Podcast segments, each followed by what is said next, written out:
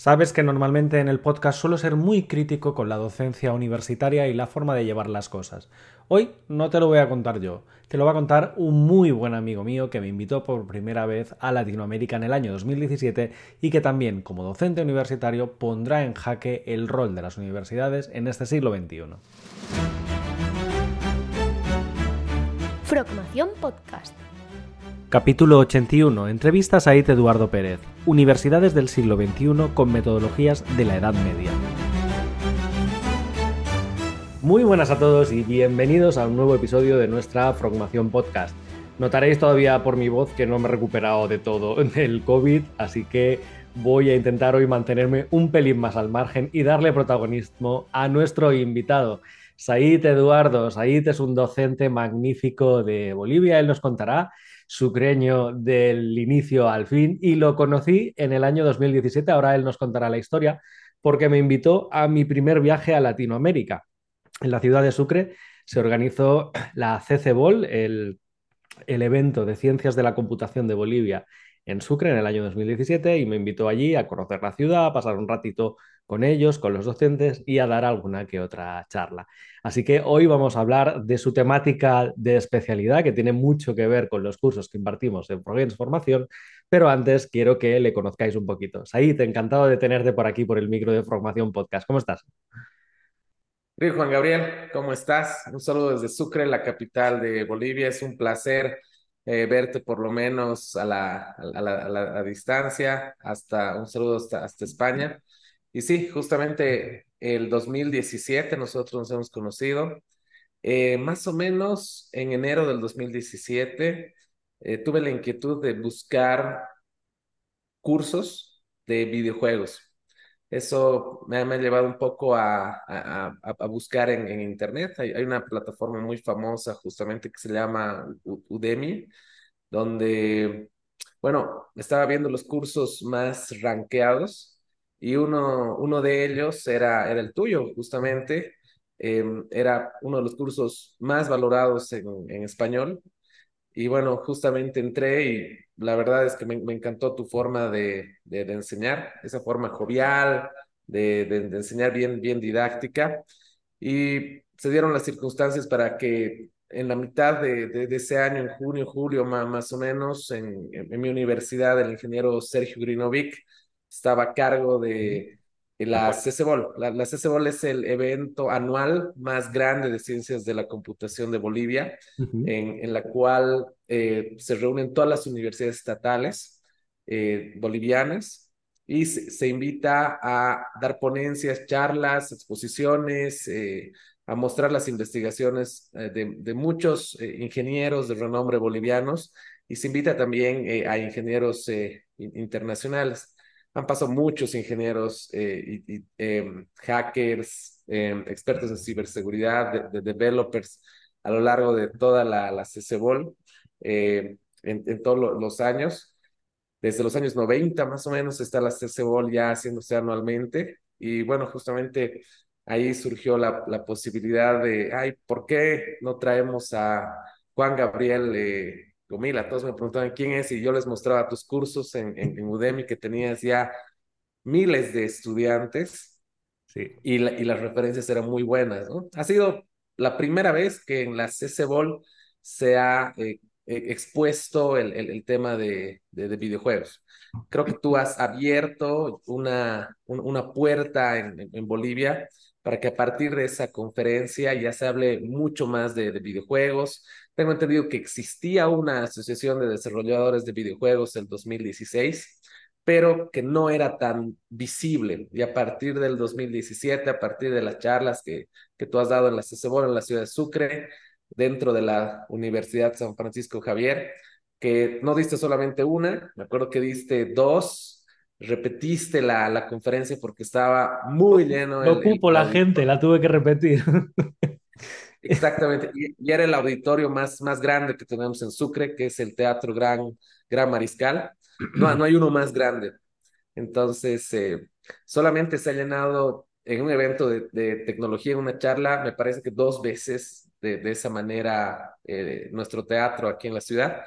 Una fue en, en los años 2000, al iniciar los 2000, cuando llegó Richard Stallman a, a Sucre. Me lo contaste, sí.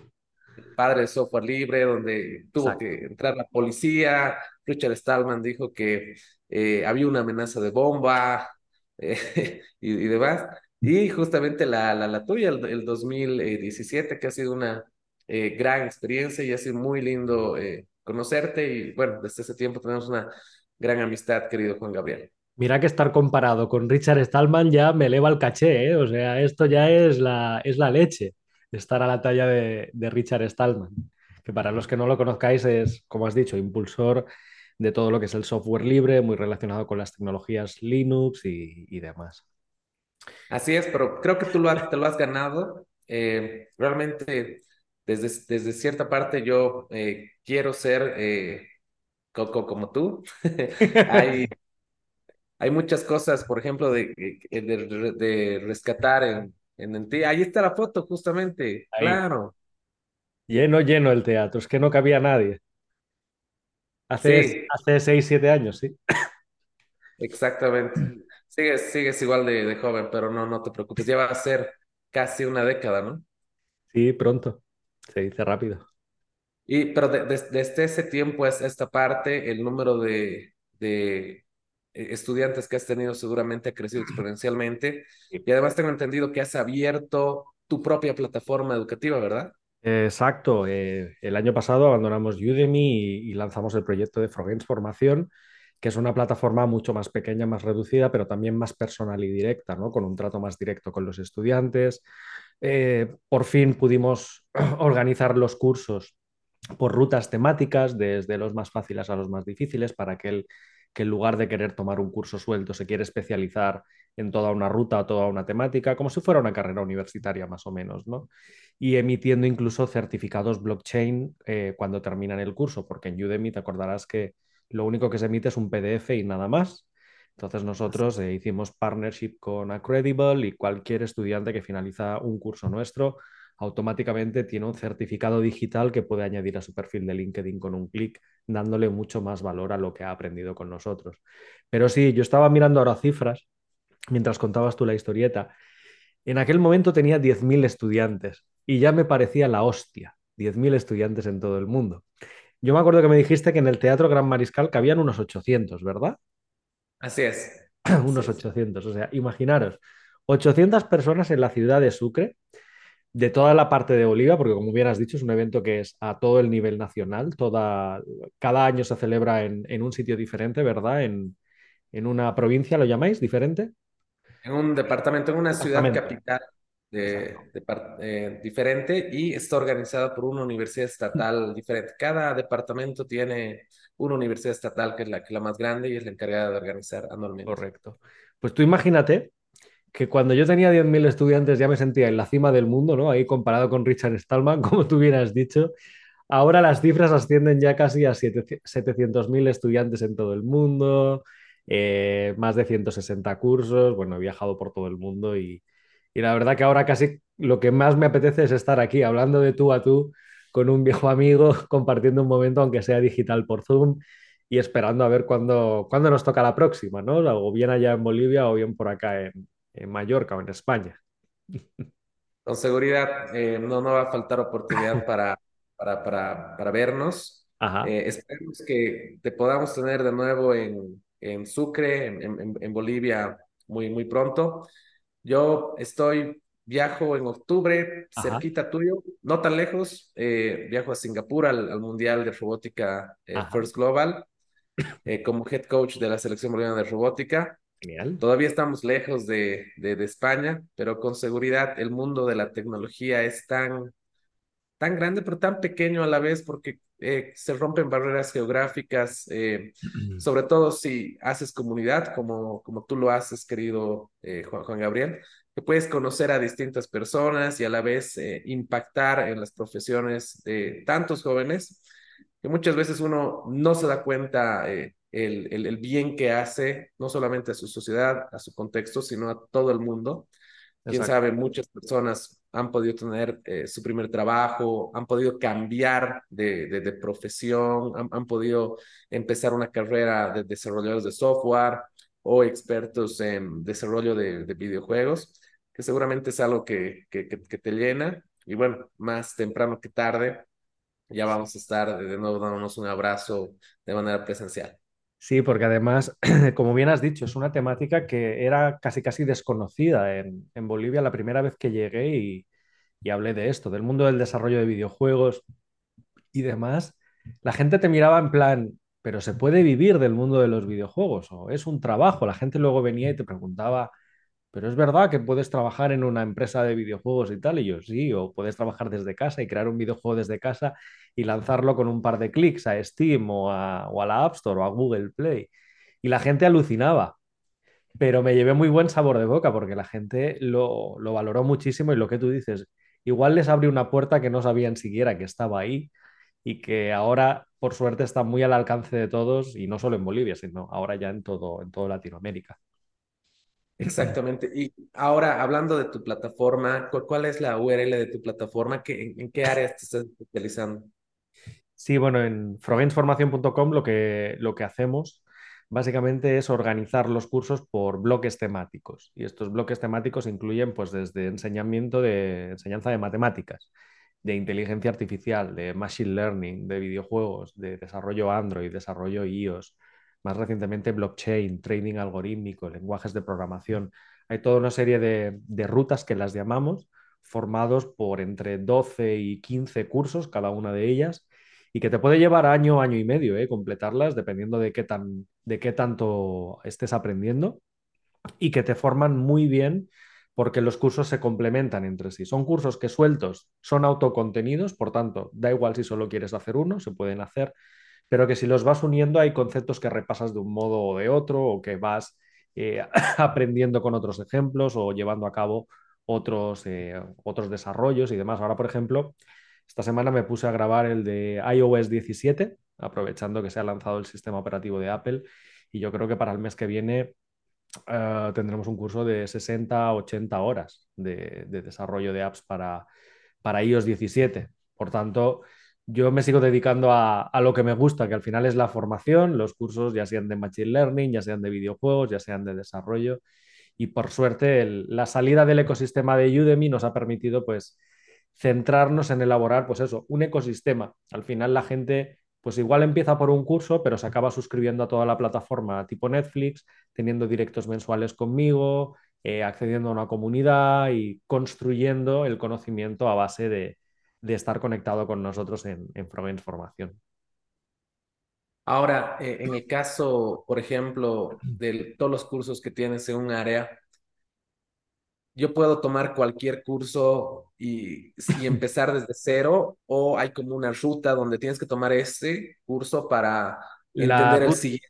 La ruta es una recomendación. Por ejemplo, la ruta de inteligencia artificial, el primer curso es de programación en Python. Luego están las bases de la inteligencia artificial. Luego ya vamos a áreas específicas como NLP, vamos a áreas específicas como gemelos digitales, etcétera, ¿no? Claro, Tú los puedes hacer en el orden que quieras. De hecho, cada uno de los cursos tiene abajo el número de ranitas de 1 a 4. Una rana a nivel fácil, 2 nivel medio, 3 difícil, 4 nivel experto. Entonces, claro, la recomendación está ahí para que la gente la siga. ¿Alguien puede hacerlo en un orden totalmente diferente? Claro que sí. Lo que pasa es que, claro, si empiezas con un nivel difícil y no tienes las bases previas, igual te va a costar un poco arrancar. Y puedes abandonar incluso, ¿no? Puedes decir, no, esto no es lo mío. Claro, claro, claro, claro. Y, y en el caso de las, eh, del desarrollo móvil en, en, Android, por ejemplo, a nosotros aquí en, en, en Sucre, en, en TenMinds, que es una eh, academia de la cual yo, yo soy gerente de TI, mm. eh, nos cuesta mucho, por ejemplo, la actualización eh, en cuanto a eh, cambios de versiones de Android Studio, por ejemplo, que cambian mucho de, de, de, una a la otra. Eso te debe consumir mucho tiempo también. Exacto. De hecho, la ruta de Android la lidera un, un ingeniero mexicano, se llama Lai Nicolás, y él se encarga siempre que hay una nueva versión de hacer algunos cambios, algunos ajustes o añadir una nota al inicio del curso.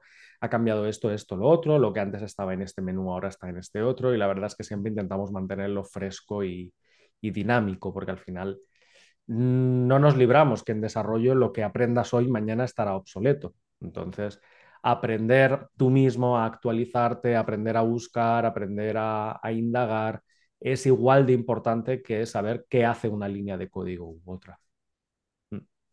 Entonces, ya en tu plataforma tú tienes varios docentes, no eres solamente tú en Udemy, ya es Games con... Y ahora es, es Games y de momento, si no me fallan las cuentas, creo que somos 18 docentes ya. Oh, está genial, súper, felicidades, ya estás queriendo formar un, imperio. Era, muy complicado ya mantenerlo el, todo el ecosistema yo mismo. Entonces, a la que empecé a, lanzar cursos con otros instructores y, y demás, cuando hicimos la salida de Udemy, algunos se vinieron con nosotros, otros decidieron que no, que querían seguir con el ecosistema de Udemy, una decisión total, totalmente válida. y los que se han venido con nosotros, pues tenemos ahora el, escaparate completo, que al final podemos organizar los cursos a nuestro gusto y podemos ofrecer un soporte mucho más personalizado, mucho más directo, que no a través de Udemy, porque no es lo mismo que te lleguen 200 dudas al día muy genéricas de cualquier curso, que ya tenerlo estructurada en las rutas y tener cada uno de los líderes en, la, ruta respectiva, que al final es lo que le da ese, ese tono directo, ¿no? El tú a tú.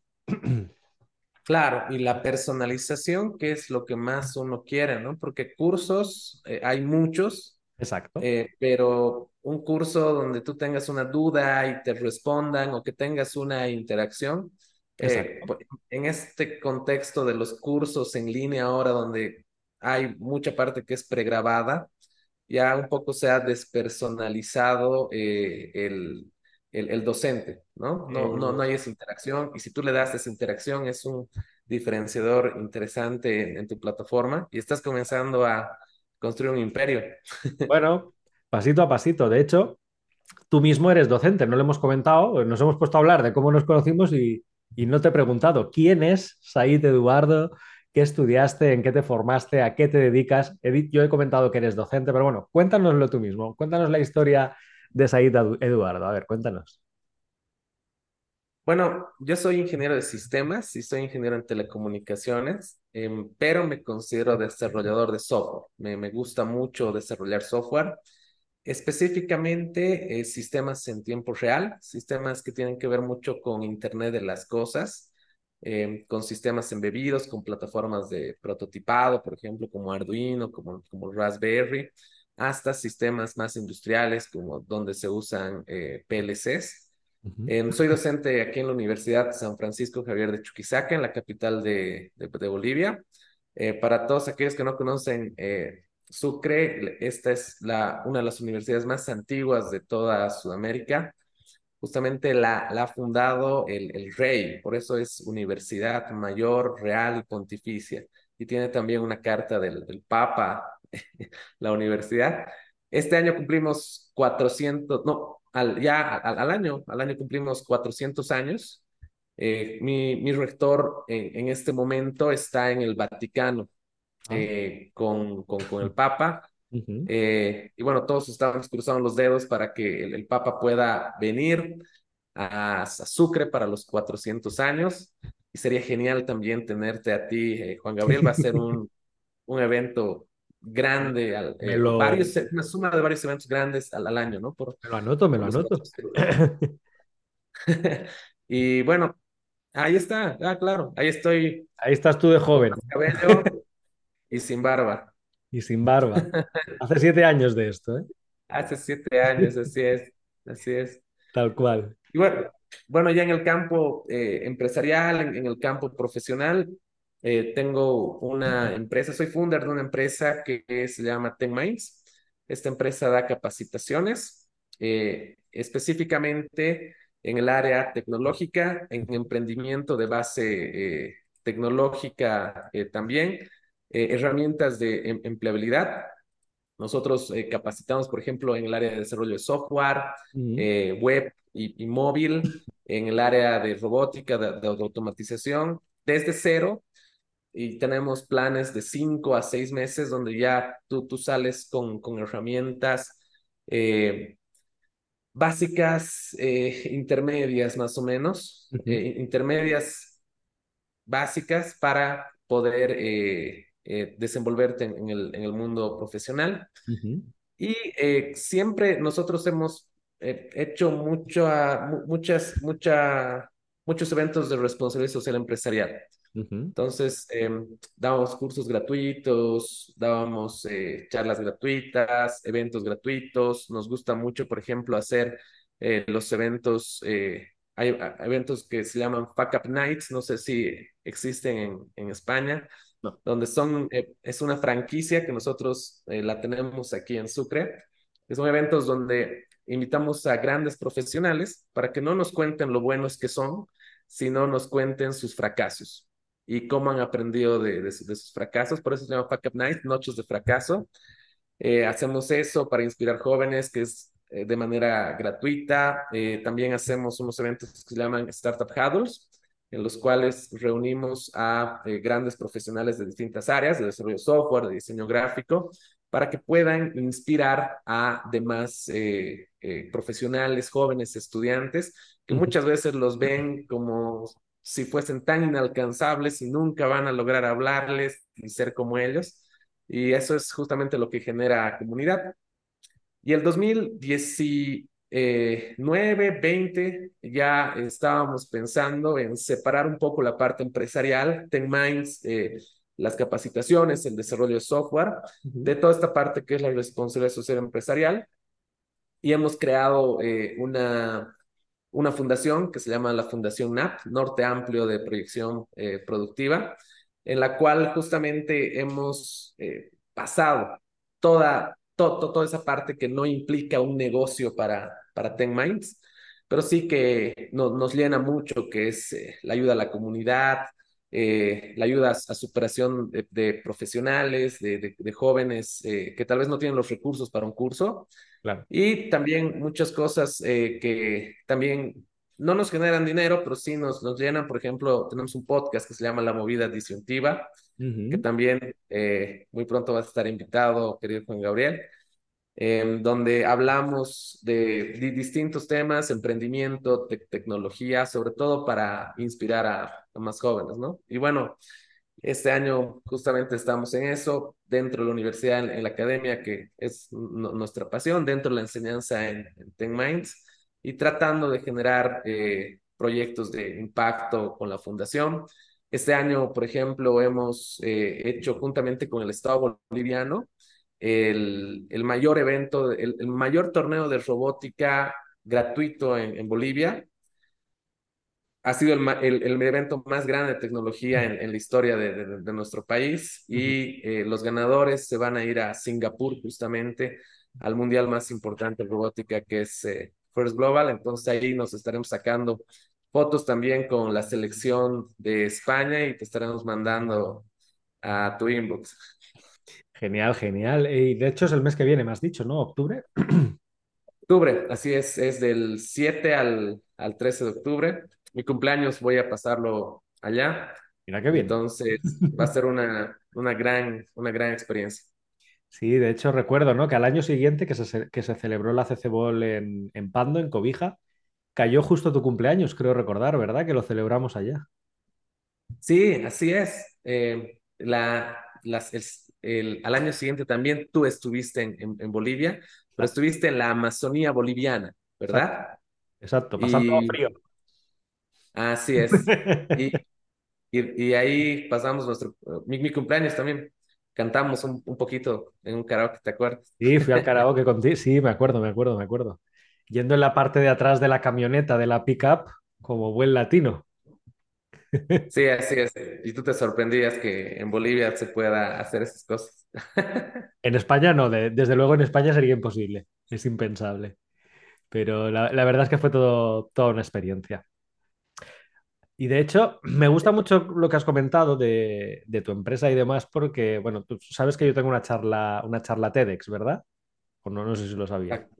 Así es. precisamente se titula así, son tres fracasos para llegar al éxito. Y es que eh, para mí, tan importante es dónde estoy, dónde he llegado, como dónde he metido la pata en los últimos años de mi carrera de emprendimiento, incluso desde los inicios. Por tanto, yo creo que esta iniciativa de traer gente en plan, oye, soy bueno, pero no voy a venir a decirte lo bueno que soy, sino dónde me equivoqué, es algo que nos, nos aporta a todos, a, a toda la sociedad, desde un punto de vista muy interesante, porque la gente se piensa que cuando llegas a, la cima, no sé, como que hay una escalera mecánica que te lleva directo hasta arriba y no es consciente a lo mejor de todo por lo que has pasado o todo por las veces que has fracasado o que te has equivocado o que has tomado una decisión errónea. Por tanto, me ha gustado mucho esa, esa filosofía que has comentado. Genial, genial. Uy, ¿te me has quedado congelado, Said? Ah, nos hemos quedado con un problema técnico, es la primera vez que me pasa. A ver, eh, ¿estás de vuelta, Said? Hola, hola, ahora sí. no pasa nada. Ahora. Fallos del directo. Hola, hola. ¿Ahora sí? Sí. Genial, genial. Ahora sí. Sí, Oye. Te, te, te, escuchaba justamente de la parte de las historias de fracaso. Sí, yo pienso que es algo muy, muy importante. Muchas veces es un tabú, ¿no? Eh, se, se, cree que un profesional exitoso nunca tiene que fracasar, nunca tiene que deprimirse, nunca tiene que ponerse mal, eh, siempre tiene que ganar. Y eso a la larga trae, trae consecuencias, ¿no? So, sobre todo eh, psicológicas. Sí. Eh, hay muchas personas, por ejemplo, en distintas partes del mundo que pueden ser exitosas profesionalmente, pero que eh, se, seguramente dentro tienen algo que, que se han pasado eh, muchas, muchas personas, ¿no? Y bueno, la verdad es que desde mi punto de vista pienso que la, las derrotas, los, los errores a veces son eh, mucho más eh, válidos y, y, y, mejores enseñanzas que, que una universidad, por ejemplo, porque forman tu, tu carácter. Exacto. Si es que puedes volver a, comenzar y, y, seguir con más ganas aprendiendo de, del pasado, seguramente eso va a formar tu carácter para llegar a ser no solamente mejor profesional, sino mejor persona. Sí, yo de hecho siempre digo que las universidades al final son cajitas estanco, donde el ecosistema es todo perfecto, donde todo funciona, donde todo está preparado y que pocas veces se salen de la línea. El emprendimiento en general es salirse de la línea y a ver dónde lleva el camino, a ver si allí hay un, una mina de oro o hay un pozo o, qué. Y entonces esto es lo que nos ayuda a, emprender, ¿no? O a sacar un, negocio adelante. Por tanto, me anoto esta iniciativa porque cuando esté contigo por allá en Sucre, yo creo que, que me vendré a dar una charlita a animar a los chavales contigo. No, claro que sí, sería un placer. Tú, tú también eres docente en la universidad, ¿verdad? Sí, lo fui durante muchos años, pero desde el momento en que he llevado a cabo mi emprendimiento y demás, me, me he dedicado 100% a lo que es mi empresa Frogames Formación. Entonces ahora te dedicas 100% a ProGames. Sí, ahora sí que hago de CEO, literalmente, aparte de seguir grabando cursos, dando un montón de formaciones presenciales y a distancia a, a estudios de videojuegos y la verdad es que ha sido un no parar, ¿eh? desde, desde que empecé en el año 2015 ya ocho años, eh, ha sido una trayectoria muy, muy dura, muy condensada, de todo el rato eventos, todo el rato nuevos cursos, nuevos lanzamientos, viajes por aquí, viajes por allá. Pero al final es lo que tú dices, ¿no? Que es algo que no lo hacemos por dinero, sino lo hacemos por esa gratificación que nos llevamos por motivar a esos chavales, como tú bien comentabas antes, o por abrirles unas puertas, ¿no? Como por ejemplo, tú comentabas el grupo de, de robótica, que yo cuando te conocí ya estabas muy metido en el mundo de la robótica, ¿no? Y seguro que tú también lo haces por esa motivación o por darle una salida a, a esos chavales, ¿no? Sí, yo, yo pienso que al final lo, lo que vamos, lo, lo, único que vamos a, a dejar nosotros en, en, este mundo es el, el recuerdo eh, lo que, que, hemos... que, tienen sobre nosotros la, las personas que alguna vez hemos, hemos ayudado o que se han podido inspirar un poco con eh, nuestros actos, nuestras enseñanzas, nuestra forma de, de ser. Yes. Y bueno, en realidad en Bolivia al menos, al igual que en toda Sudamérica, que son, somos países en, en, en desarrollo, el darles estas herramientas, el abrirles es, es, este campo, es algo realmente eh, eh, que, que, puede generar un cambio aquí, ¿no? Conozco muchas personas que han sido mis exalumnos, por ejemplo, que están desarrollando software desde, desde, desde Bolivia. Eh, muchos de ellos han pasado tus cursos también y les ha abierto su, su, su, mente. y en un entorno donde no, no siempre eh, tú consigues un trabajo, sales al periódico y, no existe trabajo, siendo un ingeniero de sistemas, un ingeniero de, de, software, que tengas las habilidades para ser un profesional world class sin necesidad de un título universitario, pero sí un profesional que pueda eh, desarrollar software en, eh, primero, por ejemplo, en, en páginas web como appworks.com o freelance.com, donde ya tú puedes eh, tener tu, tu, primer trabajo con, con por ejemplo, todo, todo el conocimiento que tú das en, Pro Games. Eh, eso genera progreso y desarrollo para, para nuestras ciudades, para, para nuestros países. Y sin duda, eh, eso es hacer cambio, eso es generar patria. Creo que, que necesitamos menos ideología, menos bla bla y, y más tecnología, más educación a, a, a, nuestra juventud. Y es ahí donde está el progreso y desarrollo. Sí, sí, totalmente, totalmente. De hecho, la primera vez que entablamos conversación y me invitaste allá a Bolivia, claro, yo cuando dije aquí, no, me voy a, a Bolivia, la gente me miró en plan, Bolivia hay internet o hay ordenadores, o yo te hacía la broma, ¿te acuerdas? Los, los ordenadores que se conectan por lianas y la gente va en taparrabos por la calle. Es una versión muy europea de, de la situación latinoamericana. Entonces, Cuéntale a la, para la gente que nunca ha visitado Bolivia, y en especial Sucre, que es una ciudad que yo reitero es muy bonita, eh, ¿por qué la gente debería visitar Bolivia? Bueno, en, realidad Bolivia es, es, un país relativamente pequeño en el centro de Sudamérica, estamos en el corazón de Sudamérica, y, y lo interesante es de que somos eh, la expresión de todo lo que es Sudamérica. En la parte eh, del, del en, en, una parte, en un extremo, tenemos al, al altiplano, que es eh, un, un, lugar alto que está rodeado de picos nevados. Eh, nosotros en Bolivia somos muy conocidos en el ámbito del fútbol por la ciudad de, de La Paz, La Paz, que está a 3.600 metros sobre el nivel del mar. Entonces todos eh, tienen miedo de venir a jugar. Es, pero es una parte sol, solamente eh, eh, de, de, Bolivia.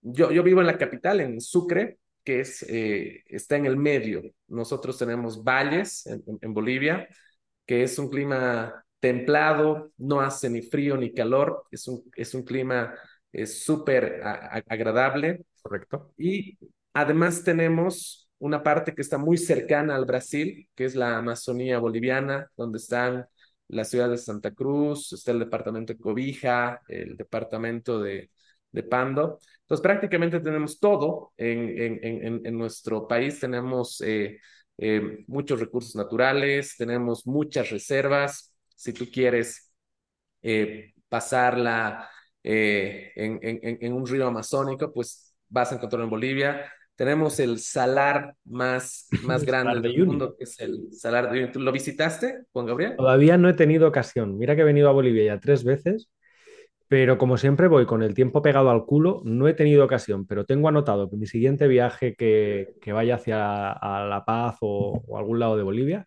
todo el mundo me dice, tienes que ir a visitar el salar de Uyuni. Sí, es, es impresionante, es, es, especialmente para fotos, porque cuando llueve, el piso de, del salar se vuelve un espejo. Entonces, el cielo eh, se refleja en el piso y, y te confundes, no sabes dónde está el cielo no, y es tan grande que no encuentras el final, ni ves el principio del, del salar, y es una experiencia única, eh, uh -huh. por ejemplo. Y bueno, ya, ya en mi ciudad, en, en Sucre, todos somos muy hospitalarios en, en, en Bolivia. No, hay eh, delincuencia, no hay mucha delincuencia. Eh, los niveles son mínimos eh, comparados con otros eh, países.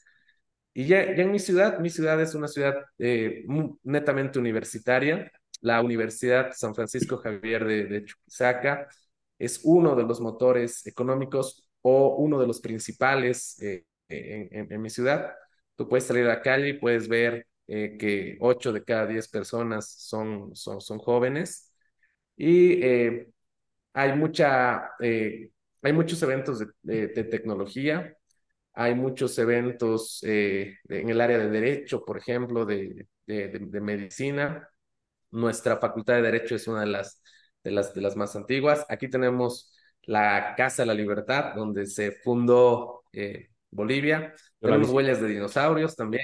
También las visité. Eh, Parque Cretácico. Así es. Y el, Parque Cretácico, así es. La, ¿Lo visitaste? Aún me acuerdo, ¿eh? sí. tenemos huellas de dinosaurios. Em, nuestra comida es espectacular. Eh, eso sí. Em, Coméis como cosacos, literalmente. Coméis como sí, nosotros tenemos algo que se llama la, la sacra hora también, que tú comes como un plato súper grande a las 10 de la mañana, entonces tú paras, tú paras comiendo y de, de, eso nunca te vas a poder quejar. Y de hecho, ¿cómo se llamaban los que eran los chorizos eh, chuquisaqueños que fuimos a comer allá en el, en el mercado de, de Sucre? Ah, los chorizos de las siete lunares, ¿de acuerdo? siete lunares, exacto. ¿Qué tal te parecían?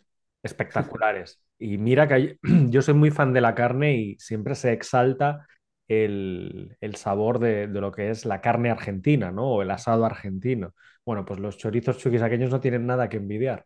Son riquísimos. Sí, aquí todos tienen sus, recetas y bueno, también en realidad has probado tú la gastronomía sucrense, mm. pero también eh, existe una variedad en Cochabamba, en, La Paz. Cada ciudad, cada departamento tiene sus, sus características.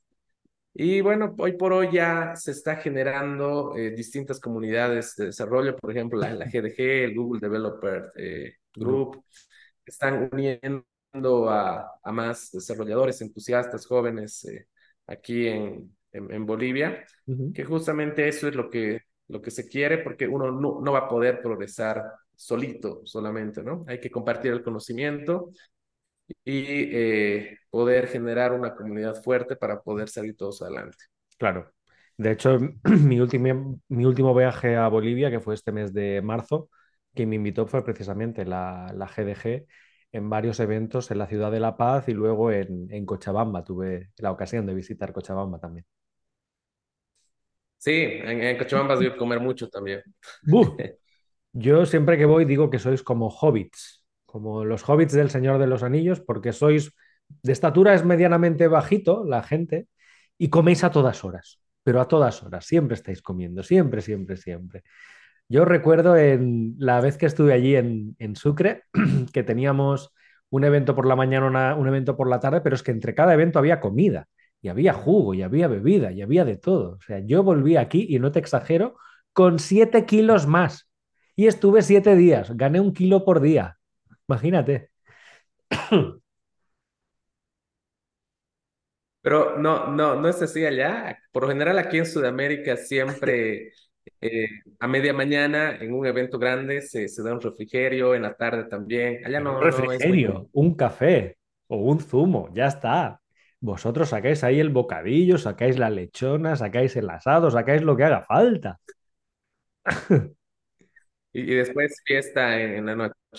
Por supuesto, yo recuerdo que bromeaba yo con que había perdido el hígado. Al tercer día yo ya no tenía hígado porque, claro, sois muy amables en el sentido de que cuando tú tomas, invitas a tomar a, con la persona con la que estás hablando, ¿verdad?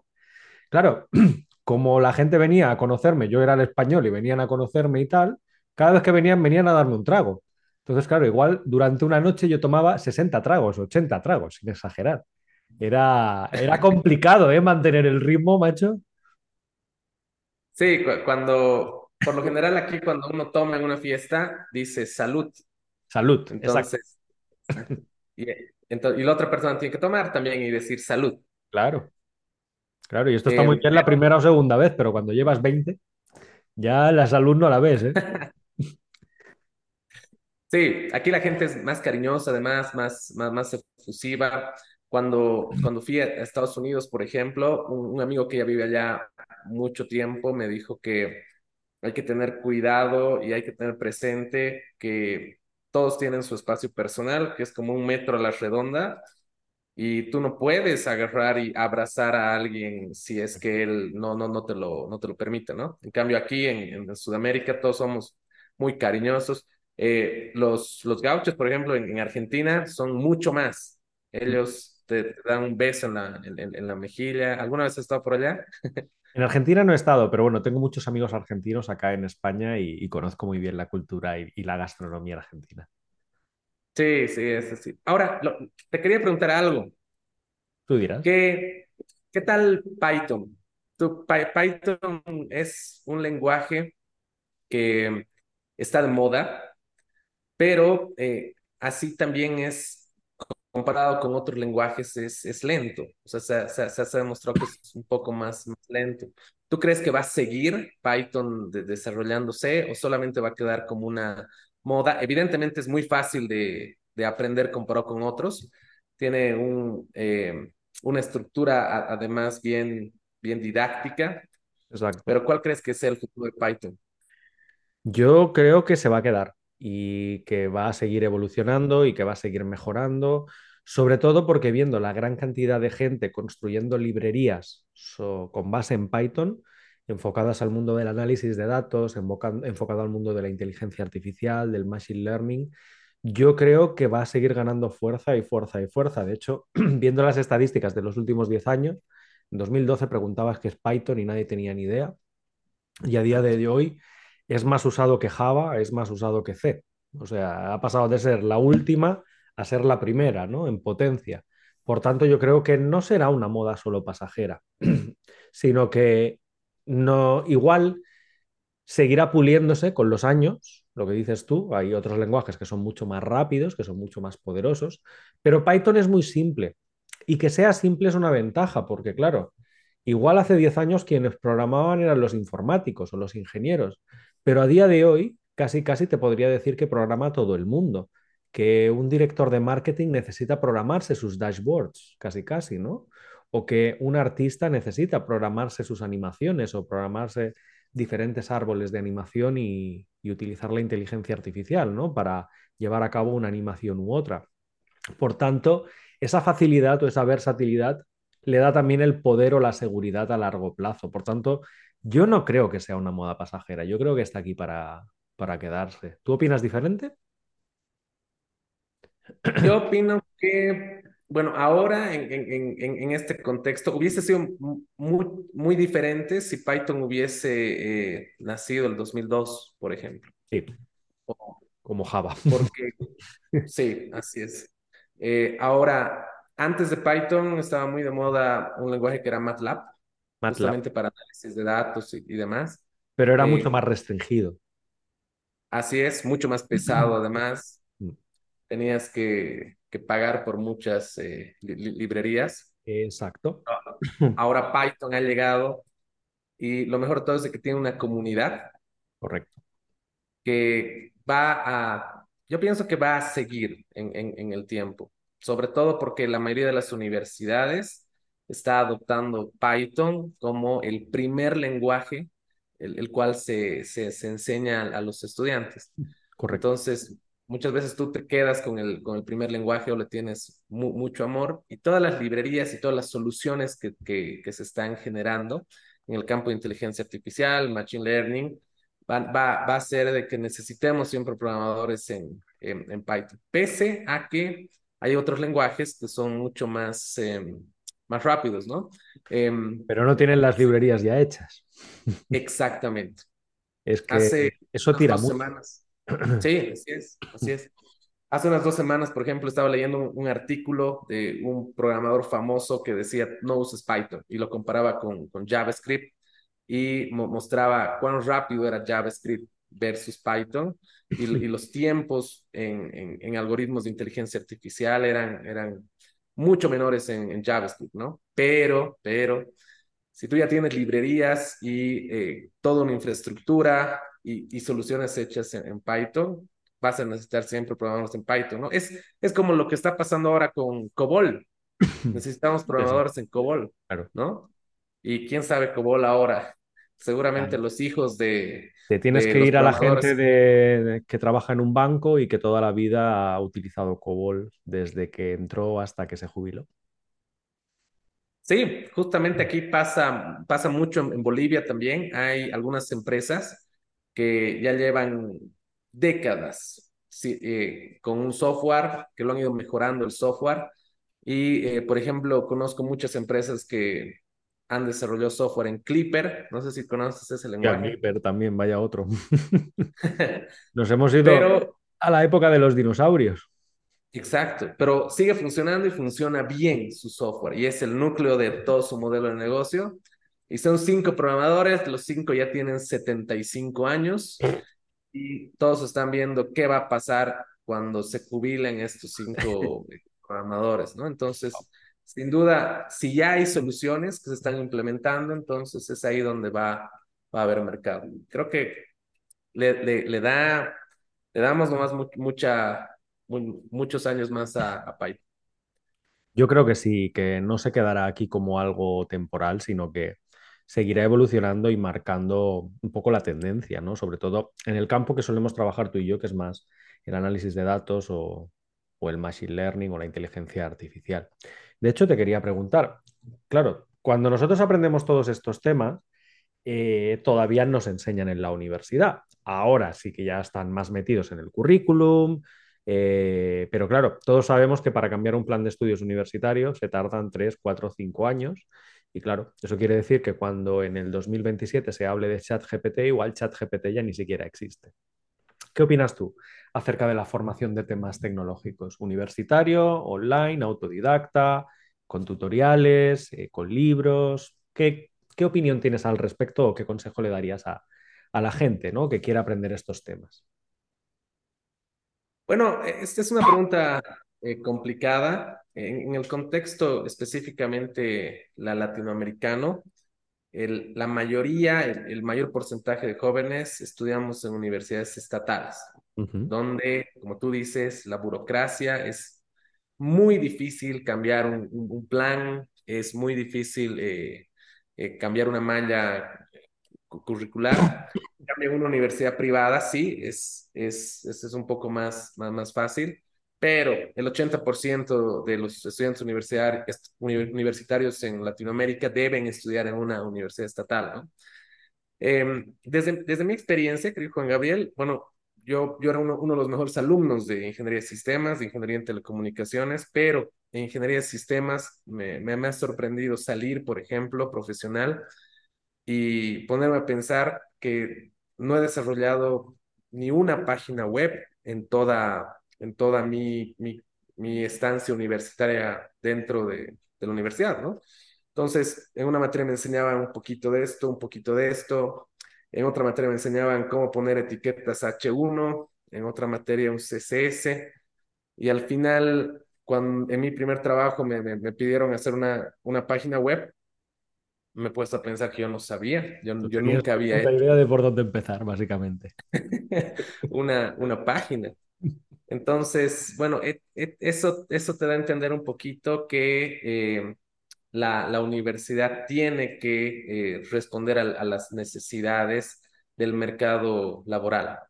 Lamentablemente, eh, las universidades, sobre todo en Latinoamérica, lo que hacen es pensar en qué necesidades hay ahora y cambiar la currícula si se puede, acorde a las necesidades de la hora pero lo que deberían hacer es eh, proyectarse y ver qué, qué, necesidades va a tener el mercado de aquí a dos, tres, cuatro, cinco años, que es justamente donde van a trabajar los, los, estudiantes.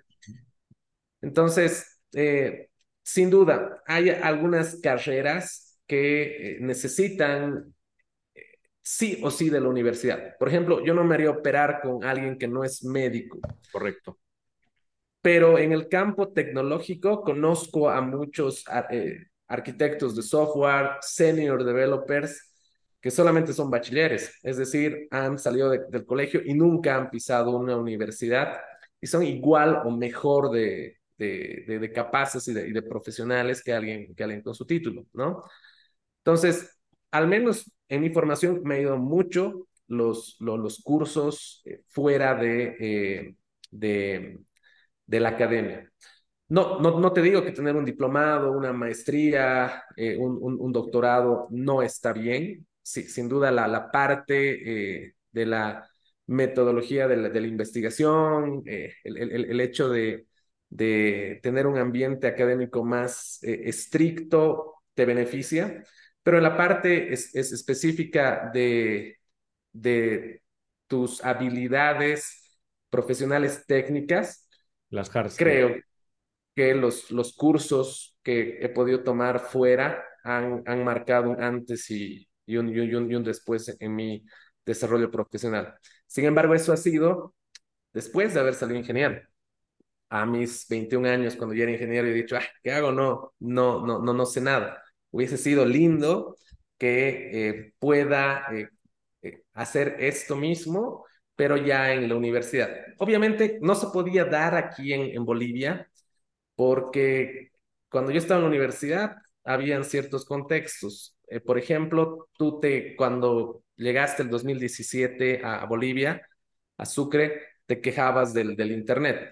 Correcto. Para mí el Internet era lo máximo el 2017 porque yo... había, sí, en serio, porque yo, yo había estudiado en, en la universidad eh, en un contexto donde no todos teníamos eh, conexión a Internet en nuestras casas. Entonces, yo, yo, yo iba a un café Internet a dos cuadras de, de, mi casa a sacar tarea y volvía a mi computadora a, eh, a, leer, ¿no? Me, me copiaba en, un Word eh, todo eso, ¿no? Entonces, en ese contexto era, es, es algo, era muy complicado pensar en un curso a distancia, online, no sé, eh, de Juan Gabriel Gomila, por ejemplo. Pero ya ahora, eh, el 2012, el 2010, cuando ya estaba saliendo eh, profesional, eh, el, el, Internet ya era más o menos aceptable. Entonces, teníamos, por ejemplo, no sé, 2, 4, 8 megas de velocidad, que seguramente tú te puedes reír de eso, pero para nosotros era algo, o sea, ya, ya, ya puedo tomar un curso, por ejemplo, ¿no?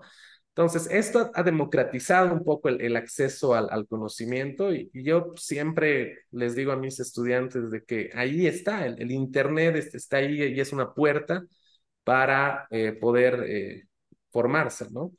Entonces, eh, sin duda, en, en, el plano tecnológico, en el plano técnico, estos cursos que puedes tomar de gente experta, que te van a eh, en, en, enseñar habilidades eh, técnicas específicas, te van a valer mucho más, tal vez, en un contexto eh, la, laboral, empresarial, más que un, un, un, título. Eso no significa que no, no, no estudies en la universidad, aunque no hagas posgrados, pero sí van a complementar de una manera muy interesante tu perfil profesional y tus opciones de éxito en el campo laboral. ¿Qué dices tú? Eh, yo creo que ir a la universidad es perder el tiempo, literalmente. Así de claro. ¿Por qué? Porque con lo que sales, eh, que consigas un trabajo es mucha suerte, porque igual que tú has salido egresado, han salido 20, 30, 40 personas al igual que tú, no os podéis distinguir los unos de los otros entonces sois como replicantes, ¿no? Entonces no, no distingues el uno del otro. Es lo que tú preguntas. Cuando tú en una entrevista te preguntan, oye, ¿y, ¿y qué has hecho además de atender las clases? ¿No? ¿Has hecho una página web, comentabas tú, o has hecho una aplicación móvil, o has hecho un videojuego? La gente se te queda mirando en plan, es que hay que hacer algo aparte de estudiar. La respuesta es sí. Tener iniciativa, tener ganas de investigar, eh, despertar eh, aquello que realmente te va a marcar como desarrollador yo como matemático siempre lo digo, si yo utilizo un 1% de mis conocimientos de matemáticas en mi día a día, ya es mucho, pero muchísimo. Entonces, yo probablemente si volviera a empezar, eh, no haría una carrera universitaria. Te lo digo así sinceramente. ¿No estudiarías en la universidad? No, no, porque para emprender, te pongo ejemplos muy tontos. Nadie me enseñó a comprar un dominio, montar un hosting y montarme una página web, por ejemplo. Nadie me enseñó a declarar mis impuestos trimestralmente, que si no viene Hacienda, Hacienda a darte por culo. Nadie me enseñó cómo se hacían. Nadie me, me ayudó siquiera o me indicó cómo trabajar las soft skills, tanto cuando soy jefe de un equipo como cuando soy colaborador con otros al mismo nivel que yo. Todas estas cosas son las que necesitamos en nuestro día a día cuando trabajamos. Entonces, yo creo, y sobre todo viendo cómo ha evolucionado lo que comentabas tú, el acceso a la información, el acceso a Internet en los últimos años, que o las universidades se ponen las pilas o van a empezar a desaparecer.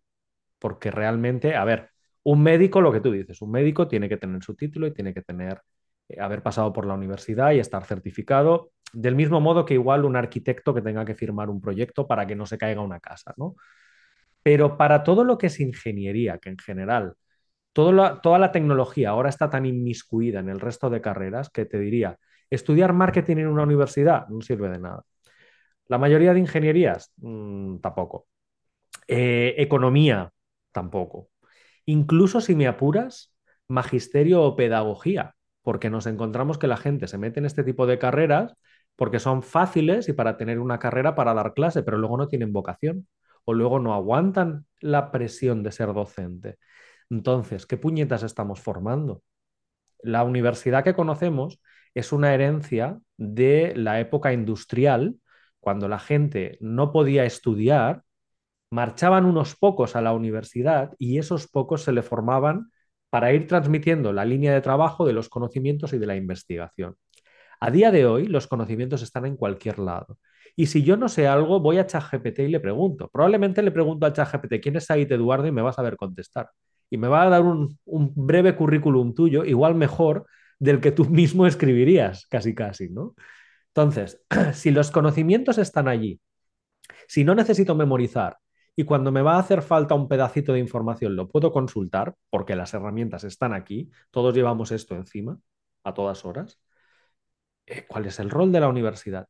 emitir un papel para yo poderlo colgar en el, en el muro. Porque ese papel ya se está demostrando que, sobre todo en empresas tecnológicas, tiene poco valor. Comentaba Google, ¿no? Que ya ni siquiera piden certificado a sus empleados. Si las grandes ya lo están haciendo eh, y estamos viendo que la gente recurre, lo que decías tú, recurrían a mí para aprender videojuegos porque no había desarrollo de videojuegos por allá por el 2017 en Bolivia, eh, pongamos en jaque ¿no? el valor de la universidad. ¿Qué aporta? ¿Qué aporta?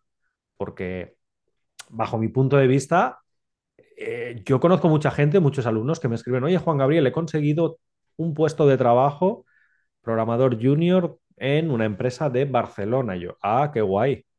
Pero no lo he conseguido por título, de hecho no tengo título. Lo, me he postulado, una entrevista de trabajo, unos conocimientos, una prueba de aptitudes, una prueba de conocimientos y la he pasado por lo que he aprendido contigo. Entonces, yo tengo ese, sentimiento encontrado y de hecho yo soy muy directo, ¿eh? Yo la crítica la abro abiertamente en el podcast porque tú sabes que yo en general no me callo ninguna y opino que o la universidad se pone las pilas y empieza a cambiar, no sé si haciendo partnerships con docentes como nosotros online que nos dedicamos a divulgar contenido, si abriendo acceso a plataformas complementarias o cambiando totalmente el organigrama y la estructura o incluso el rol del, docente y de la propia universidad, o en 15, 20 años, me da a mí que muchas van a tener que, echar el cierre. Esa, esa, es mi opinión. Concuerdo, concuerdo contigo en este aspecto. En realidad, en los últimos 10 años, 15, todo ha cambiado. La, la forma en que enamoramos, la forma en que nos comunicamos. Este podcast fuese imposible hace 20 años, por ejemplo. Totalmente. Si todo ha cambiado, entonces, ¿por qué la universidad no ha cambiado? Sigue con estas metodologías y con no, no solamente la educación, con toda la hermenéutica alrededor de, Absolutamente todo, incluso cuando la gente se gradúa, y yo imagino que allá es igual que aquí, ¿no? Que está esta ceremonia de graduación. La ceremonia de graduación debería ser una fiesta, pero una fiesta del 2023, no esa con los birretes cantando en latín, que nadie sabe qué coño cantan, y siendo tan ortodoxa, ¿no? Con incluso entidades políticas con incluso rectores de otras facultades que, que tú no conoces porque no son acérrimas a ti. Entonces, está tan enclaustrado en, el pasado, literalmente, ¿eh? literalmente, que es una distopía, pero total. O yo lo veo como una distopía total. Claro, pero ahora la, la pregunta es cómo cambiar eso. En realidad, en el contexto latinoamericano al menos, tú tienes eh, universidades que son estatales. Dependen, en cierta manera, de la subvención del, del gobierno, ¿no? El, eh, el, el, gobierno, sin duda, tiene un tinte político. Correcto. Por otro lado, muchas de las universidades eh, eligen a, a sus eh, autoridades, o todas, ¿no? Todas. y obviamente, cuando suben a ser autoridades, necesitan un poco devolver algunos favores. Esos delirios de grandeza, sí. Exacto. Los estudiantes también votan, ¿no? Entonces, un estudiante de primer semestre también vota eh, quién va a ser el mejor director de carrera, quién cree él. Y el, y el estudiante de primer semestre está tres días en la universidad y no, no y, no sabe a quién está votando siquiera. Exacto. Hay alguien que me decía, por ejemplo, Harvard tiene más o menos eh, la misma antigüedad que mi universidad, que la San Francisco Javier. Eh, ¿Y por qué mi universidad no es eh, tan grande y que tiene tan, tanto impacto como, como Harvard? Entonces alguien me decía, por justamente esto, hay elecciones, tú, tú, tú votas por, por quién va a ser autoridad, ¿no? hay un lobby por detrás y que en Harvard no, no hay. En Harvard, si tú eres eh, bueno, estás investigando y demás, pues perfecto, tú eres el, el, el director de, de, de, investigación. Eso es muy difícil de cambiar, pero sin duda es un reto que tienen todos los, los, docentes emergentes, todos los docentes jóvenes. Y fíjate, que, no, continúa, continúa. Que, que, que, tienen que de alguna manera aportar al, a, a, este cambio, ¿no? Caso contrario, específicamente en, en las ramas de tecnología eh, que, que, que, tú mencionas, eh, vamos a estar a, puertas de que los, los estudiantes salgan de la universidad y digan, no, yo me voy a certificar con esta plataforma y no voy a estudiar en, en, la universidad porque voy a tener mejores oportunidades laborales.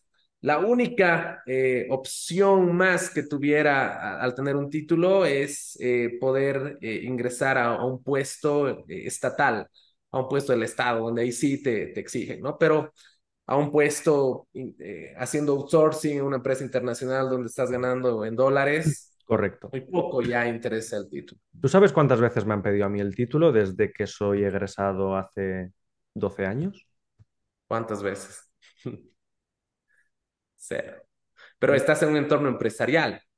Siempre. ¿En ningún momento has Incluso intentado es... entrar a, a, un cargo estatal o hacer una consultoría? Eh, consultorías para empresas privadas. Solo para privadas. Sí. Pero bueno, he sido docente y demás.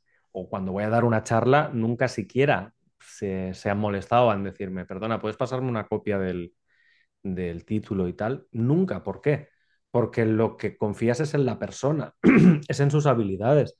Yo cuando volé para allá, para Sucre, tú no me pediste, oye, ¿me puedes certificar que eres matemático, que tienes un máster en formación? ¿Para qué? Porque tú traías a la persona, traías a...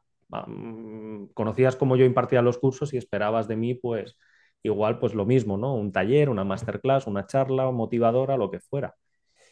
Pero a poco a poco yo creo que cada vez el, el, papeleo pesará mucho menos, deberá de pesar mucho menos, sobre todo por lo que te digo, hace 50 años estudiaba uno, creo que era de cada 20 personas, ahora estudian, creo que son 17 de cada 20. Es todo el mundo. Todo el mundo no se va a poder distinguir el uno del otro. Entonces, ¿para qué va a servir el papel?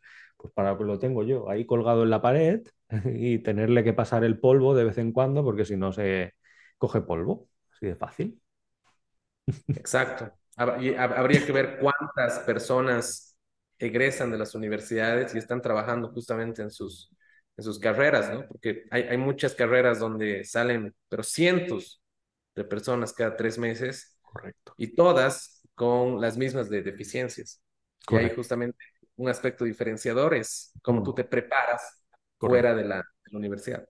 A mí me parece increíble que salgan egresados y, por ejemplo, en programación, pues no hayan hecho una aplicación móvil o que no conozcan patrones de diseño. Porque entonces, ¿cómo voy a contratar yo a una persona?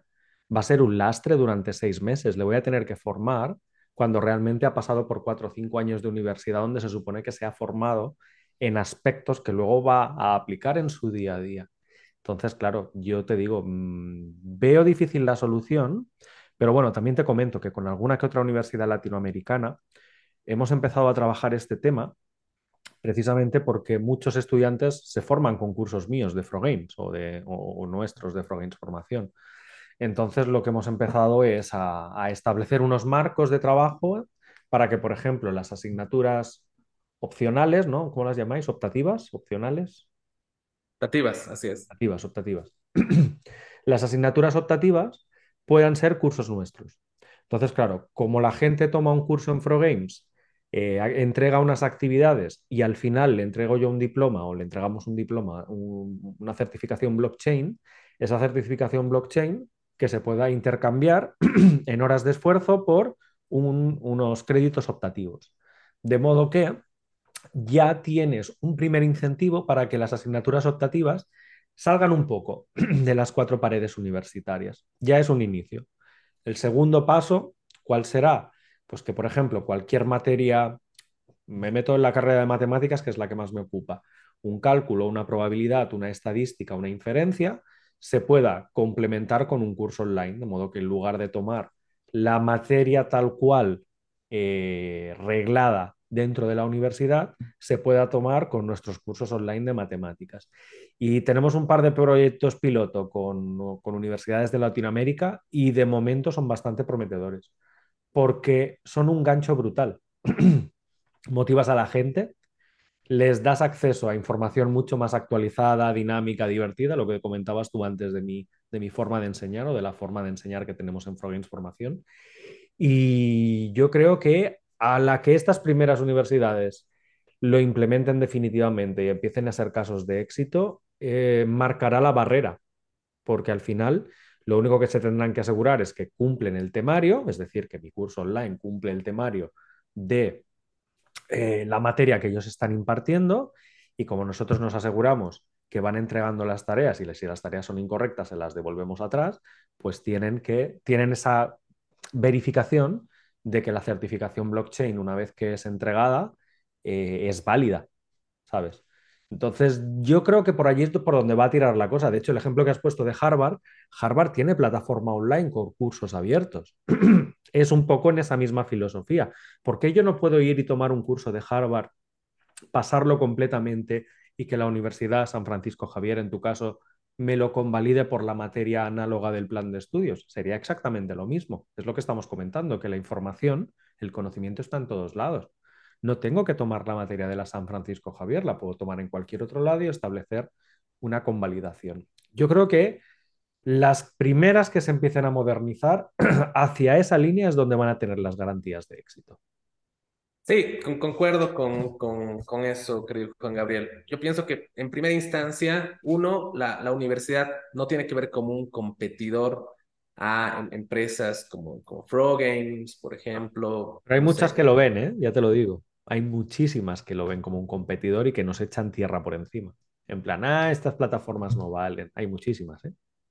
Claro, y, y, y, y, ahí estamos en una, en una barrera, ¿no? Si hacemos eso, la universidad no, no, no, no, no va a cambiar. Avanzamos. Al final, ¿tú quién quieres que te, que, que te enseñe? Una persona que esté en el ámbito laboral, que ha desarrollado software, que está ganando tanto, que, que, que vive ahí, o eh, un docente que también es igual de válido y, y, y tienen que entender que no, que, que, que estas em, empresas o estas plataformas no les van a quitar su trabajo, pero que ha dado su vida a, a la academia. Tal vez ha descuidado un poco el campo laboral, que es igual, igual de válido todo el currículum que tiene, pero en realidad tiene que complementarse con alguien que esté ahí, ¿no? O sea, que te diga, mira, el, ayer ha salido esto y lo estoy utilizando, no sé, soy Google Developer Expert Correcto. y esto vas a utilizar de aquí a, a dos años cuando, cuando salgas, ¿no? Entonces, te enseñaré, no sé.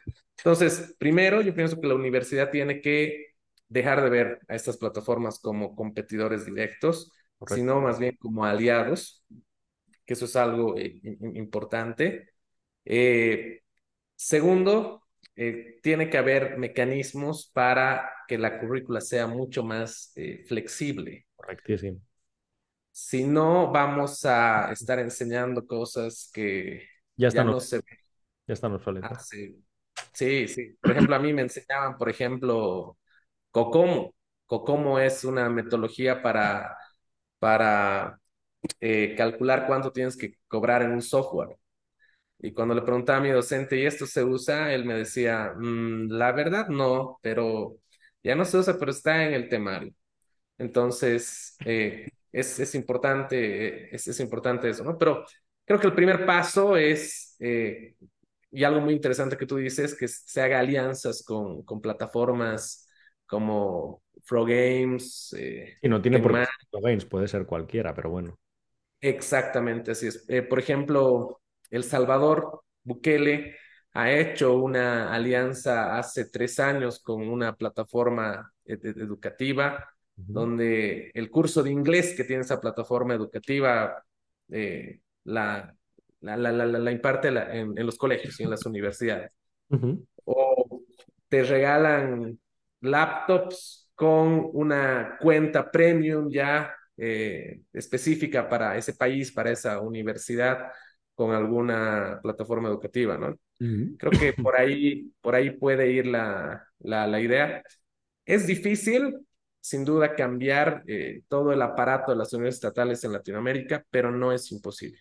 Entonces, pienso que los docentes tienen ahí eh, el poder en sus manos para, para poder cambiar el, el futuro de los estudiantes específicamente en el ámbito tecnológico. Me gusta, me gusta esa frase. Genial. Oye, Said, que te lo creas o no, llevamos más de una hora hablando. ¿En Podríamos serio? estar cinco horas más, yo creo, sin ningún problema. Pero yo creo que lo vamos a dejar aquí porque, como tú muy bien has dicho, tú también tienes un podcast. Entonces vamos a hacer algo que está muy de moda, que es la transmedia, ¿no? Que vamos a empezar aquí una historia que hemos empezado tú y yo. Y igual la continuamos dentro de unas semanas o de unos meses en tu podcast a ver cómo, cómo sigue esta conversación. ¿Qué te parece? Claro que sí. Eh, seguramente tú vas a estar en los siguientes meses en, en Bolivia. Espero que mi universidad sí. o alguna te, te invite. Y bueno, eh, continuamos aquí en, en Sucre, la segunda parte en el podcast La Movida Disyuntiva de la Fundación NAP. Genial, genial. Oye, antes de terminar, siempre pregunto a, a los asistentes de aquí de Formación Podcast que nos recomienden un libro que leer y una serie o, o película que ver. Puede estar relacionado con los temas que hemos hablado hoy, con la robótica, con el emprendimiento, con la docencia, o puede ser totalmente diferente, ¿eh? Podría ser algo de ciencia ficción o algo romántico, lo que te dé la gana, ¿vale? Entonces, recomiéndanos un libro y una película o serie, Perfecto. Tal vez puede ser un libro técnico y lo puede ser una, una- una película nada técnica. Vale. Eh, un libro que, que- que me gusta mucho es de eh, Kylie Simpson, You Don't Know JavaScript. Tú no sabes eh, ya JavaScript. Ese libro, por ejemplo, lo, lo leí al salir de la universidad y me ha, me ha choqueado el cerebro porque yo pensé que sabía JavaScript. Entonces, ahí, ahí, ahí te das cuenta eh, cómo ya se usa de manera profesional y las formas de, de, de programar, pero de manera limpia, eh, JavaScript. Se llama You Don't Know JavaScript. Tú no sabes JavaScript, de Kylie. Simpson. Exacto. Y la siguiente, que es, que es una, eh, es, es una película que, que siempre cuando la recuerdo me inspira mucho que es el efecto mariposa. Sí. Eh, ¿la, la viste alguna vez? Básicamente ahí te das cuenta cómo pequeños actos que tú hagas pueden eh, cambiar de sobremanera el, el, el futuro. Entonces, siempre cuando no tengo ganas de ir a trabajar, estudiar, hacer el podcast, no sé, eh, hacer algo eh, con la fundación, eh, tú dices, hey, pero recuerda esa película cualquier cosa pequeña que tú hagas, puedes sembrar algo en, en alguien y puedes cambiar drásticamente el, el, el futuro con, con, tus buenos actos. Creo que esa película me, me encanta. Exacto. De hecho, te digo más, el tema que has comentado de la fundación y de que eh, regaláis ese tipo de formaciones para gente que lo necesita o para que no tiene acceso y demás, te digo más, te voy a pasar un enlace para que cualquiera que quiera tomar eh, un curso de videojuegos en Frogames Formación a través de vosotros, de la fundación y demás, lo pueda hacer de forma totalmente gratuita. ¿Qué te parece? Oh, genial, súper, mil gracias, querido Juan Gabriel. Entonces, ni bien salga el podcast, nosotros ya eh, lo vamos a compartir y justamente vamos a, a, promocionar, a promocionar esto. Muchas gracias y gracias por, por aportar y seguir aportando justamente a los, a los jóvenes en Bolivia. Genial, faltaría más. Pues nada, Said Eduardo, ha sido un placer tenerte en el micro de Formación Podcast. Espero que hayas disfrutado. Habrá parte 2, como bien has dicho. Y a todos vosotros os espero la semana que viene con un nuevo episodio. Said, despídete tú mismo de la audiencia. Muchas gracias amigos. En primer lugar, muchas gracias a Juan Gabriel. Es, un honor prácticamente estar aquí en, en, su podcast, un podcast de uno de los educadores referentes de, habla, de habla hispana. Te esperamos, querido Juan Gabriel, aquí en, Bolivia, en Sucre específicamente para la parte 2 del, del podcast. Un gran abrazo desde el corazón de, Sudamérica. Un gran abrazo a todos los que te siguen y a toda tu gran comunidad de Frog Games. Muchísimas gracias. Hasta luego, Said. Nos vemos. Chao, chao. Si te gusta Frogmación Podcast, síguenos en redes sociales, a través de Facebook, Twitter, Instagram o nuestro canal de YouTube y consulta todos nuestros cursos o suscríbete a nuestra newsletter en la web progamesformacion.com.